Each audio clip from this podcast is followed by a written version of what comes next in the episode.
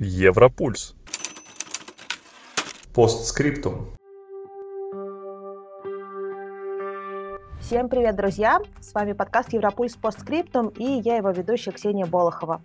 Раз в месяц я приглашаю контрибьюторов или авторов наших статей на сайте Европульс.ру, чтобы поговорить с ними о каких-то темах, которые волнуют и европейцев, и россиян. Сегодня мы поговорим о стажировке в Европарламенте. А, со мной Петр Танев, который недавно закончил такую стажировку. Петр, привет! Привет! Спасибо большое, что присоединился.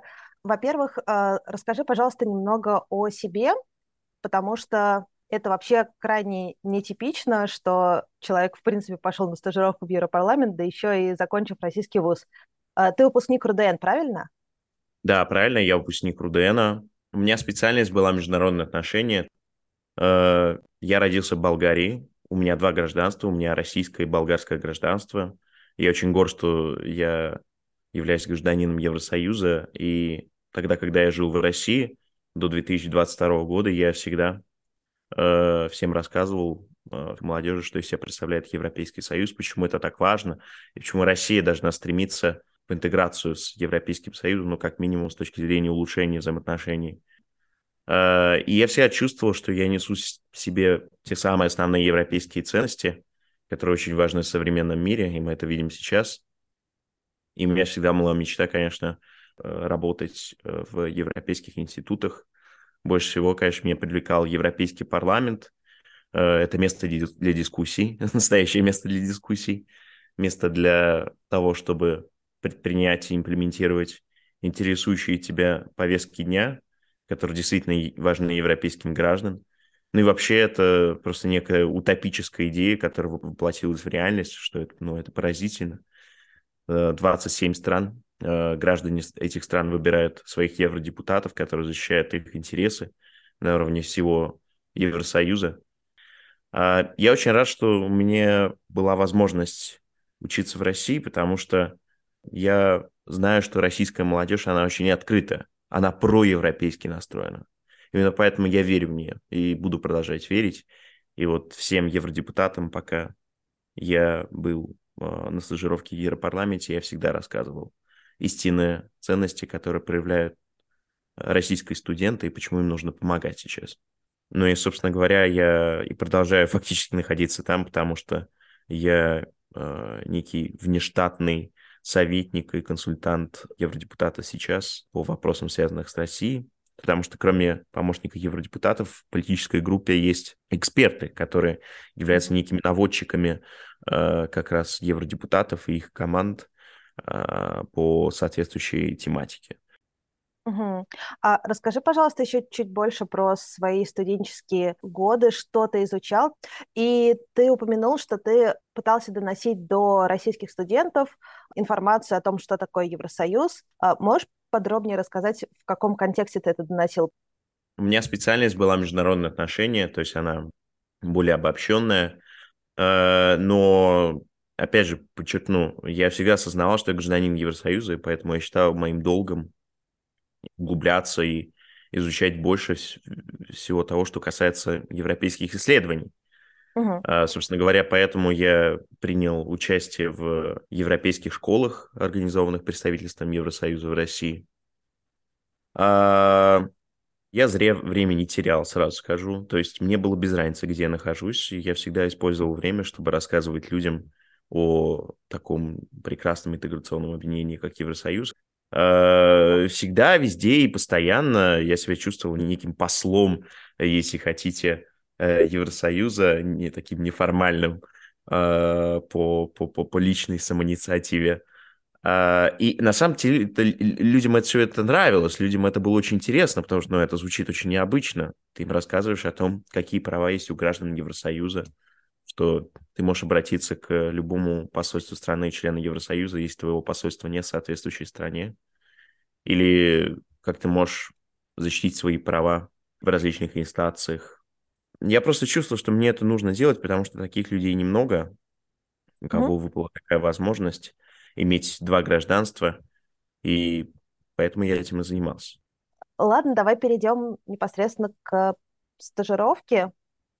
Начнем именно с того, как ты попал в Европейский парламент. Согласно твоему интервью, которое ты давал проекту Еврошколы, а, у тебя нетипичный случай, и ты практически по личной рекомендации там оказался. Можешь немножко рассказать об этом? Да, получилось забавно на самом деле. Мне просто болгарский евродепутат Андрей Ковачев, он глава болгарской делегации Европейской народной партии, и э, он увидел одно из моих интервью, где я говорил о России на болгарском телевидении, э, и он мне написал, выразил поддержку, солидарность. Это вот было э, в сентябре прошлого года. И мы с ним скооперировались, решили познакомиться. Я ему написал, ну так, невзначай, что задумываюсь о прохождении стажировки в Европарламенте. И он мне сказал, все, позвони, все говорили. В этот же день я понял, что ну все, я, я еду в Брюссель. А, да, случай нетипичный. Но, тем не менее, разные способы есть попадания на стажировку. Да, ты можешь написать лично тому же самому евродепутату, отправить ему CV, мотивационное письмо. И э, шанс, шансы всегда есть. Я знаю таких людей, которые вот так вот проходили. Или, например, ты можешь быть членом какой-то партии, которая аффилирована с соответствующей партией европейской семьи. А, в России партия такая есть, это «Яблоко». А, они аффилированы к Либеральному альянсу, а Либеральный альянс – это часть сейчас э, существующей политической группы «Обновим Европу» в Европарламенте, они на третьем месте. Это третья политическая сила. Угу. И э, Альянс либералов-демократов за Европу Э, всегда имеет в виду тех кандидатов, в первую очередь, которые так или иначе аффилированы с э, партией, которая является членом их политического семейства. А еще ты упоминал про стажировку имени Шумана, и да. даже, если я не ошибаюсь, упоминал, что те, кто попадает в Европарламент через этот канал, они политически не аффилированы. Это так, это так, и первую очередь э, там задача какая? Ты должен понять, как функционирует Европарламент в качестве административной структуры. Да, то есть как э, происходит э, процесс организационной работы. Но при этом ты имеешь право выбрать какой-то соответствующий комитет. Это может быть комитет по протоколу, это может быть комитет внешних связей. То есть все-таки у тебя возможности есть выбрать соответствующий комитет, который так или иначе связан с твоей специальностью или по твоим интересам. Но да, он не партийный, он не партийно аффилированный. Э, это все уже от тебя зависит. Хочешь ли ты продолжать деятельность в качестве человека, который так или иначе связан с партией, это будет дополнительным плюсом в твоем CV, если ты в дальнейшем хочешь заниматься политикой на партийном уровне. Либо ты хочешь получить вот такого, такой международный опыт, который не связан с партией, и тогда вопросов э, к тебе никаких не будет. То есть э, выбор есть, и это очень хорошо. Согласна. Э, выбор это всегда очень хорошо. А скажи, пожалуйста, если ты знаешь буквально пару слов о том, как люди попадают э, в Европарламент через э, стажировку Сумана, есть ли какой-то конкурс? Ну, ты подаешь заявление обычно за пять месяцев до начала этой стажировки. Ты должен приложить мотивационное письмо, CV. Там есть некоторые критерии. Например, ты обязательно должен закончить третий курс иначе ты не сможешь получать э, стипендию в размере 1460 евро. И э, ждешь ответ первого этапа отбора, э, что вот ты проходишь по основным критериям, и потом уже второй этап э, тебя выбирают, и ты узнаешь результат этого отбора минимум за 2-3 месяца до начала этой стажировки. Ну, отбор простой, то есть, имея в виду, он не структурирован как-то сложно, но, конечно, заявок так много, что даже, как кажется, самый талантливый студент какой-либо из стран может просто не пройти. Но это лишь иллюстративный пример того, насколько современная молодежь заинтересована в участии в э, подобных структурах, как Европарламент. Угу. Маленький еще вопрос. Была ли у тебя стипендия? Да, да, да, была, конечно. Я закончил э, университет к этому моменту. Без стипендии, конечно, мягко говоря, ну, сложно в Брюсселе жить. Брюссель один из самых дорогих городов. Да, я просто помню, что были инициативы целые по тому, можно ли брать стажеров и при этом не платить им стипендию. Mm-hmm. Mm-hmm. Да, большие дискуссии шли. ожесточенные споры. Э, но, конечно, безусловно, нужно обязательно запрещать на европейском уровне любые стажировки э, неоплачиваемого характера. Для меня это просто безумие платить человеку деньги за то, что он работает, даже если он выполняет какой-то минимальный часть работы. А я могу сказать с уверенностью, что работая в европейских структурах, ты не выполняешь минимальную часть работы. Просто как минимум потому, что тебе все интересно, и ты хочешь все больше, больше и больше использовать максимальное качество своего времени. А, одним из первых, э, кто вышел с этой инициативой по запрете неоплачиваемых стажировок, была организация EDS, European Democrat Students.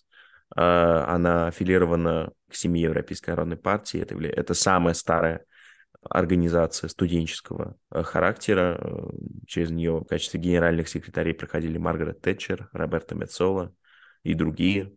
Э, я, кстати говоря, когда начал свою стажировку, мгновенно обзавелся контактами, связями и начал некоторого рода деятельность даже в этой организации, чем ну, я очень горд этим. Круто. Um, как бы вот ты говоришь, что невозможно быть в Европарламенте стажером и выполнять минимальные задачи. Uh, просто по моему опыту стажеры в российских компаниях, я не знаю про административные структуры, но хотя, пожалуй, тоже примерно так. А, часто не в состоянии по тем или иным причинам выполнять какие-то конкретные функции, а, но в любом случае их э, присутствие оттягивает на себя внимание непосредственных сотрудников. Mm-hmm. И у меня сразу такой вопрос, а насколько тебе как стажеру помогали, вот, допустим, э, твой депутат, были ли у тебя еще какие-то наставники, с кем ты там вообще контактировал? А, команда Андрея состоит из э, трех человек. Первый занимается административными работами, организационной, финансовой, и то не только он. Второй человек занимается экономическими вопросами, финансовыми вопросами, в зависимости от того, конечно, э, какой комитет представляет и в каком комитете и подкомитетах участвует соответствующий депутат. И э, третий человек занимается политическими вопросами. Его зовут Иван Бутушаров. Я специально хочу его отметить, потому что он стал фактически моим близким-близким другом. И он э, был генеральным секретарем как раз той организации студенческой, которую упомянул, Европейские демократические студенты. И, собственно, да, четвертый человек, это был я, стажер. Поэтому определенно у меня, я бы сказал так, была самая опытная команда из всех, которые могли бы быть болгарской делегацией, с моей точки зрения. И они мне очень помогали. Их помощь мне, безусловно, была очень важна, потому что ты можешь изучать сколько угодно теории того, что из себя представляет Европейский Союз, и даже, там, не знаю, как работает Европарламент, но на практике все это выглядит, мягко говоря, совсем по-другому, и все эти знания, которые ты получил э, изначально, они не всегда могут тебе пригодиться на практике. Ну, только если ты, не знаю, занимаешься исключительно дискуссиями. А что касается там процесса принятия решений, все выглядит в реальности совсем по-другому. Я уже не говорю о том, что ты получаешь просто невероятное умение лоббировать свои идеи, договариваться и так далее. А сам Андрей очень мне помогал. Э, у него было желание мне помогать. Угу. Я смотрю, у вас была довольно молодая команда, судя по всему. Сто процентов. Э, а это типично для депутата иметь вот такую молодую команду? Все от него зависит. Андрей всегда искал талантливых людей, и я же потом после Европарламента еще начал стажировку в аналитическом центре Европейской народной партии, Мартин Центр. И когда я встретил коллег э, и сказал, что я работал с Андреем, и они сказали, о, понятно, ну, Андрей продолжает искать талантливые молодые кадры.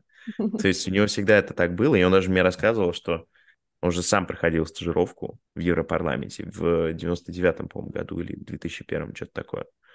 А, а потом он стал евродепутатом. Понимаете? Но, но это, конечно, это очень круто, и это вот, да, очередной раз доказывает, что все возможно. Ты сегодня там стажер в Европарламенте, а там завтра ты можешь быть евродепутатом. Это, конечно, очень круто. А можешь пожалуйста, подробнее рассказать, что как стажер ты делал и насколько это типично для стажера? А, смотри, Безусловно, первоначально это аналитика, то есть это какие-то последние новости, э, причем не просто новости в качестве буллет-поинтов, типа вот это было там, вот это было там, а нужно это раскрыть. То есть найти каких-то людей, которые так или иначе связаны с этими событиями, и взять у них, может быть, какой-то комментарий того, что не имеется на данный момент в новостном информационном поле, чтобы это была какая-то эксклюзивная информация. Вся эта аналитика, почему она важна? Потому что вот есть какие-то инициативы, которые разрабатываются в соответствующих комитетах. И вот Андрей считает, что нам нужно что-то предложить, нам нужно что-то сделать. И поэтому, когда я даю аналитику, я при этом еще фактически таким образом предлагаю, что вот по этому вопросу э, евродепутат Ковачев может предложить вот такую поправку в таком-то докладе. Да, то есть все это, все это взаимосвязано, это не просто какие-то новостные ленты, это уже вопрос, который касается процесса принятия политических решений. И я, конечно, чувствую, безусловно, серьезную весомую долю ответственности в той информации, которую предоставляю евродепутату.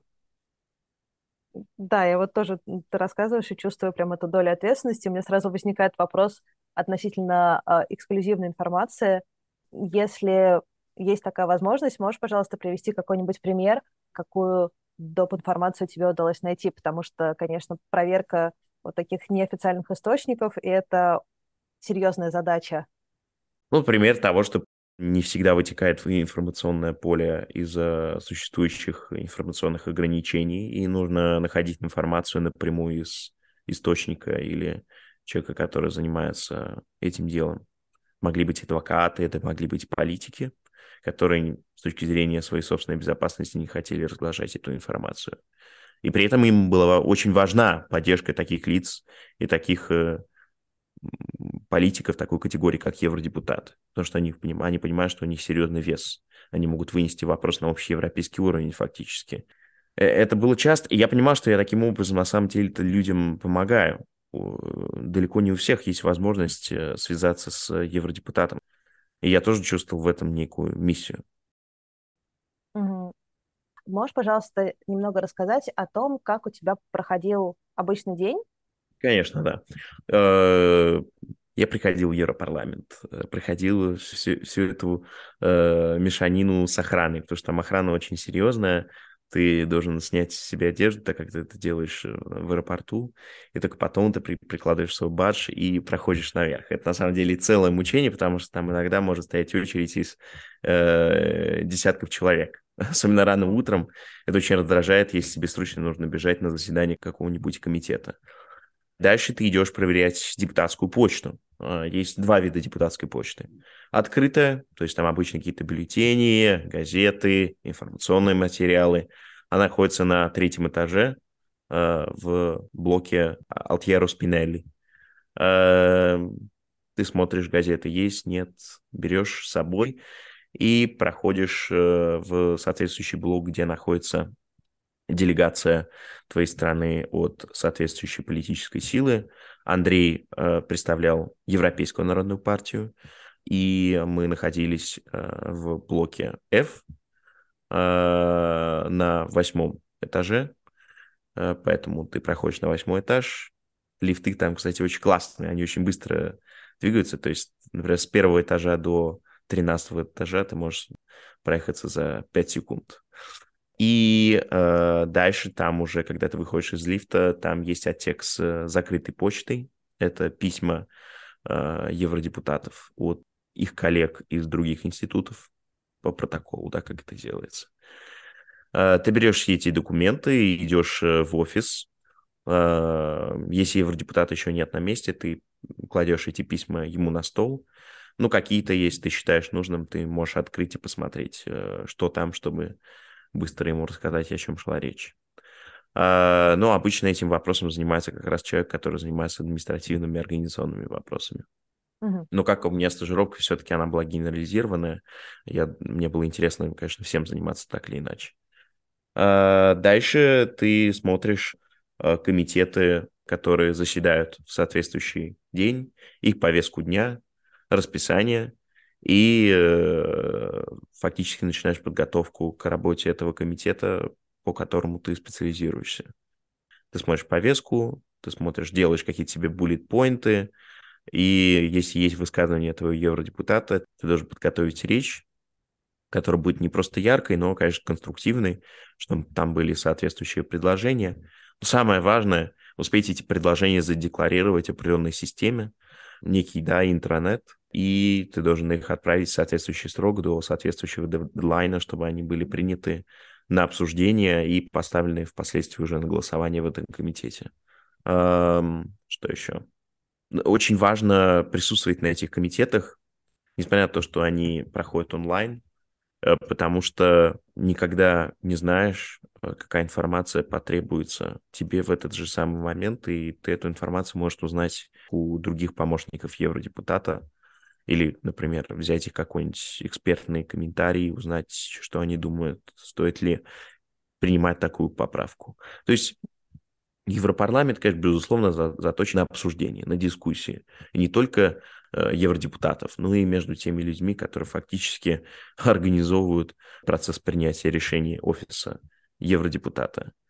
Ты должен знать всех. Не, не получится так, что ты будешь работать в офисе, заниматься какими-то бумажными работами и так далее.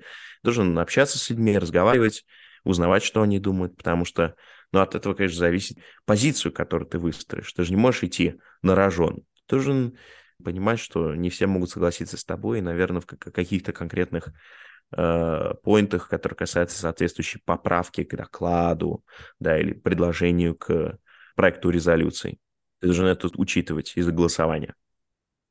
Угу. Скажи, пожалуйста, у тебя, как у стажера, как происходило взаимодействие в этой связи вот с другими участниками процесса? Это как-то mm было неформально или есть какой-то тоже регламентированный, не знаю, как пленарное заседание, э, да. но только среди помощников? А, нет, ну вы, конечно, можете собраться среди помощников, вам ни, никто этому не мешает, люди собираются в какие-нибудь там рестораны и первоначально обсуждают рабочую повестку дня и потом тусят. Но Европарламент, он это огромное здание, и всегда найдется возможность так или иначе провести какую-то конкретную встречу. Но чаще всего это происходит в рамках нетворкинга, разного рода мероприятий. Есть какое-то мероприятие, которое, там, не знаю, культурного характера.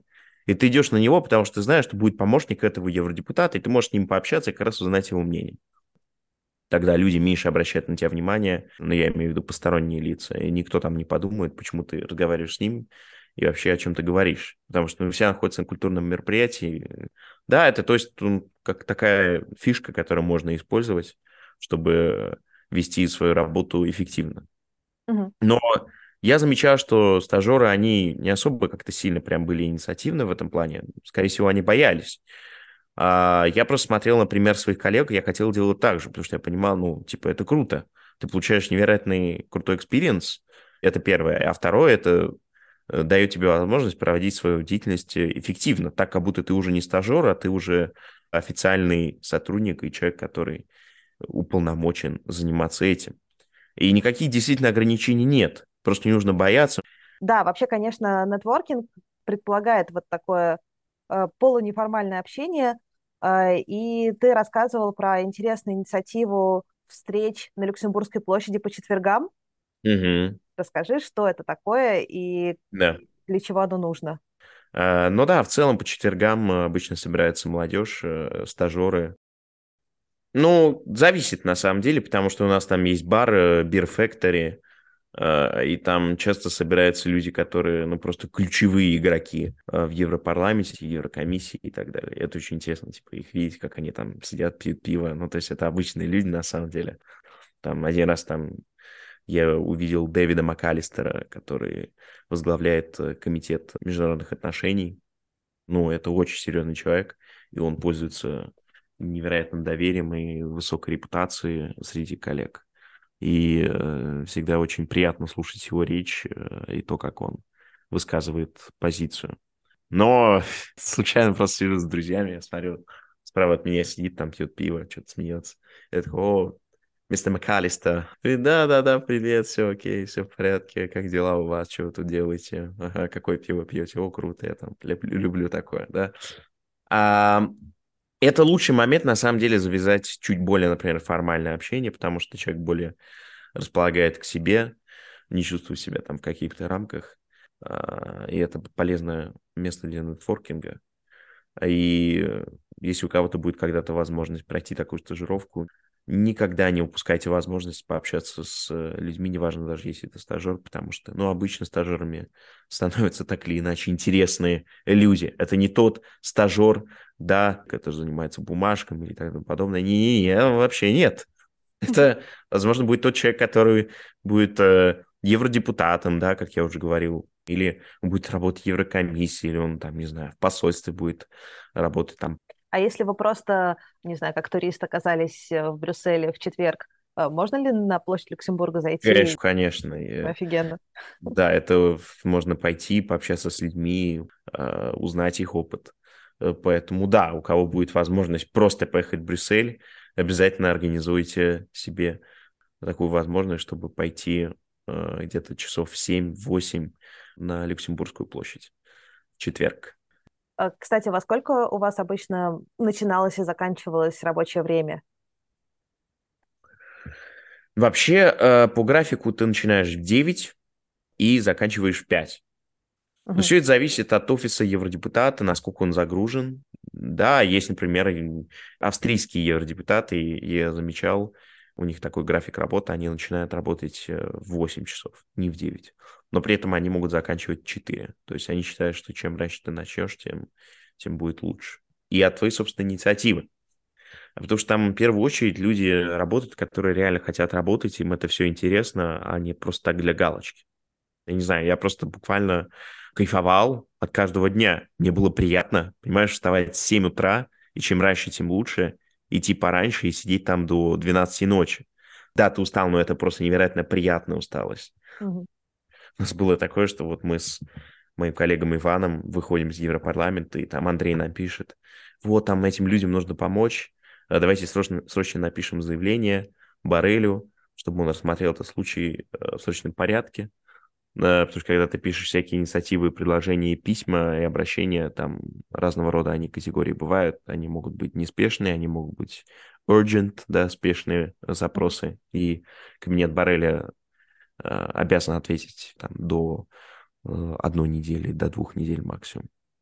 И мы уже выходим там в 11.30, и такие смотрим, говорим, ну вот, давай, давай сейчас там сделаем, потому что ну, это важно. И ты чувствуешь, что это важно. Ты чувствуешь, да, опять же, ответственность перед гражданами Евросоюза. Так, ну ладно, вроде с графиком все.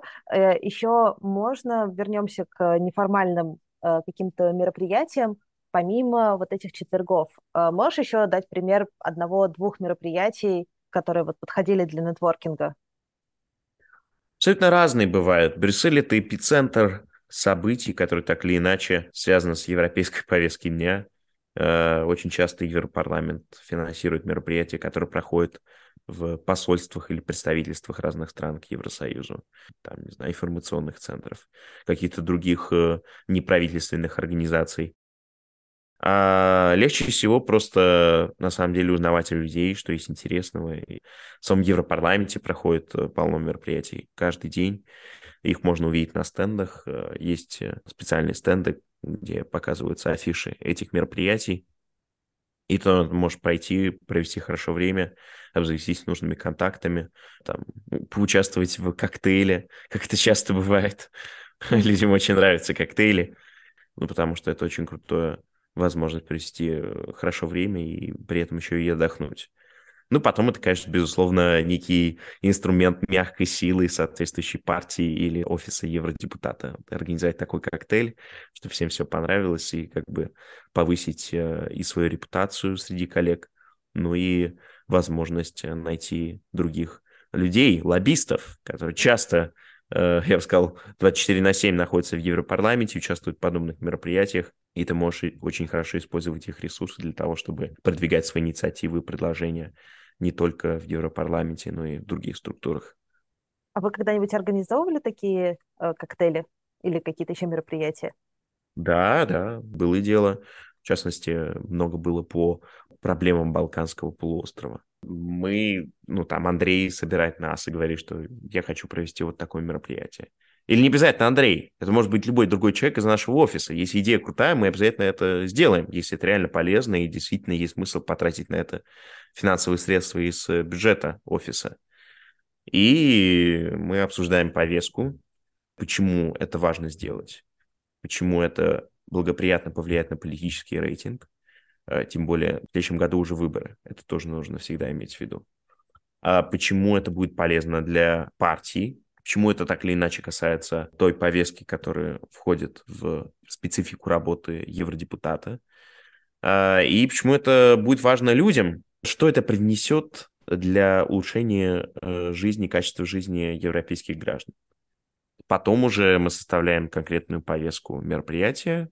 Обычно э, там это вступительная часть, потом какая-то дискуссия, э, ответы на вопросы и коктейль. Нетворкинг коктейль мы всегда так пишем.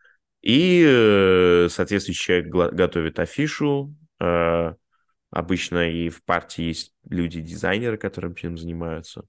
И это отправляется по внутренней почте офисам всех евродепутатов.